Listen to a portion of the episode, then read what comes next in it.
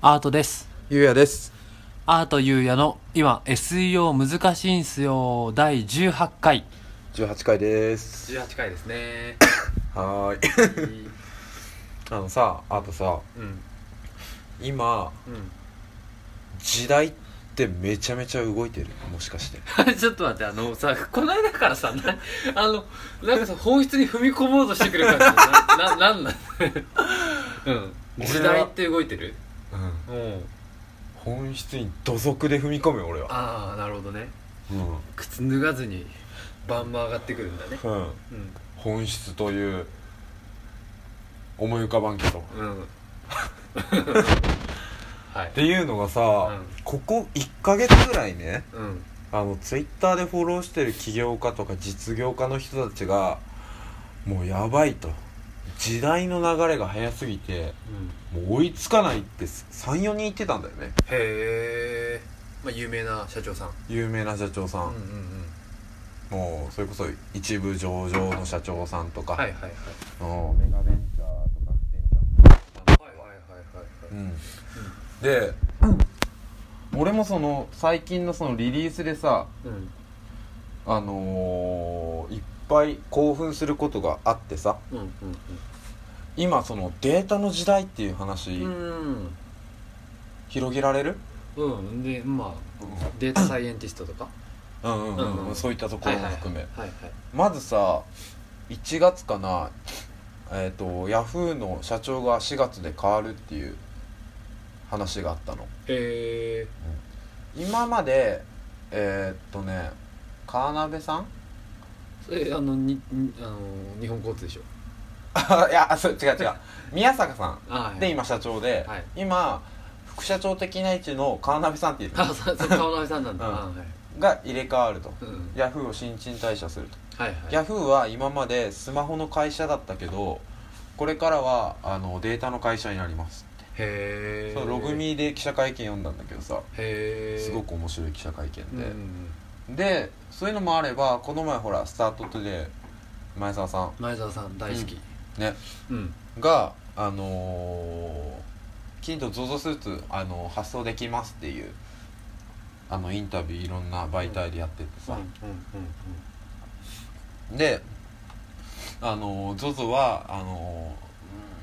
あんまり覚えてないけど世界中の人の体をのデータを取ります、うんうんうんまあそうだろうねあれはそうだろうねうん取っていきますうんでファッションを科学します、うんで ZOZO 研究所みたいなの立ち上げてさはいはいはいはいそのデータどんどん集めてデータドリブンさせて、はい AI にななんだろうファッションを似合うとかうん着こなしとかを科学するっていうへえ今までねいやうんそれこそうんセンスというかうん感覚的なとこそろだったものをそうなのよりデータにしていくとうんうん、うんうんうんそういう感覚的なものを、うんそう数値で表せるようにしますと、はいはいはいビッグデータとかねビッグデータあと何があったかなあと何があったかなあそう昨日楽天がさうん決算説明会やってて、うんはいはいはでなんか今日その資料を偶然ちょっと見たのよねいうん仕事中にはいそしたらその楽天のパパワポの資料の3枚目ぐらいに、うんえー、と楽天はブランド×うんデータ×ブランド×うんデータかけるなんちゃらで、うんそこ大事じゃない大事じゃないそこまあは大事デじゃないータってもう一回出てる、はいはいはいはいであの楽天経済圏をもうさらに強くしていきます、うんうんうんドーンって出てて、へえあやっぱ今データの時代なんだはいはいはいはいと、うんあとやっぱデータって一個のキーワードだと思うんだけどああとさあのー私たちあのー、仕立てるっていう会社でさ出していいそれ出していいかな、うん仕立てるっていう会社でうん2人ちょっと働いてた時期あったじゃなうい、んうんうん仕立てるもさ、うんあのー最近リリース出したじゃん出したね、ううんんうんうんそれこそアパレルのね、うんあれは工場と、うあのーブランドとか、うんセレクトショップん、をつなぐプラットフォームとして、まあ、前からそのビジョンであったりとか、うんうんうんやあのー方向性っていうのは変わってないんだけど、んそれをあれどうどういうことかな結構抽象的なリリースだったっけ何とも言えないんだけどうんあと社長と会ってたよね会ってたけど、うん友達会なっかってた会いすぎてて、うちょっとガチモンでラジオで言っていいのか分か らないんどこまでそうマジでうんダメって言われてることもいっぱいあるからあーそうだよねうんうんうんちょっとリリースのことは、うんあ 知ってたわかるけどうん、あれもあれもど多分データ集めるよねまあ間違いないでしょそれは、ううんんであその辺の話はちょっと直接ね、うんご本人が聞いてるわけではないよ、あれ一応まだ人力でやるのかな、うん中心部はうんシャテルコンシェルジュの人たちがやるのかな、うんうんうんけどそのあーどこまで踏み込んで話せばいいかわかんないけどうん要はそのこういうの作りたいっていう人をうん適切に工場をうん紹介するであはっいはいたはりいとか、そういったことをするんだよね、うんうんうんそれはまだその AI とかいう話じゃないのか多分そうだとは思うよ、そっかそっかうんそう今うんデータっていうのをうん最近よく聞くなっていうのが一個とうんうんあとブロックチェーンねあはいはいはいはいブロックチェーンもずーっと一日中もう私のタイムラインでブロックチェーンブロックチェーン言うとおりますわ、ええ言うとりますよね、うんまあコインチェックなんかそんなもんはもうあのーその中のたったの一個の要素であって、はいはいはいはいあんなんどうでもいいんだけど少しだけブロックチェーン解説してくれない俺あんまり強くないんだ、あうんああれそのブロックチェーンもさ俺本読んだり記事読んだりして勉強してるけどさうんあれ10知ったと思ってもアウトプットすると1にしかなんないんだよねああなるほどねうん難しいんだうん、うんあのー今までのい言われてるのがインターネットっていう革命があったじゃんうん、うんブロックチェーンはそのインターネットに次ぐもうそれぐらいにインパクトがある革命だって言われてて、はいはいはいうん、そのインターネットもさ結局生まれたら、うん生まれた当初はあのーみんながあの情報発信をあの同じ目線で同じ高さでできるってはいはいいうはいはい話だったんだけれども結局今インターネットが、うんあの普及してきた今うんはもうどうしても検索エンジン持ってる Google とか、いやもうほもう Google ですよねうん Google がうん Google のプラットフォームでしか、あのー事業であったり勝負をできないはいはいはいはいので、もう中央集権的になってしまったんだけど、うんうんブロックチェーンはあの非中央集権的なほう形でほう誰もあの一番トップになることはできないんだよねへえそういった意味でそれであの個人があのお金持ちになったりとかう、んうんうんあの使い方次第ではうんどうにでもなるみたいなはいはいはい話なの、はいはいはい大枠の大枠で言うとん。はいはいはいうん、でこの前そのコインチェック騒動あってコインチェックから俺も何万円か戻ってきたんでおおおわあよかったあーとよ思かっってたねあのビットフライヤーにも全部やったろうと思っ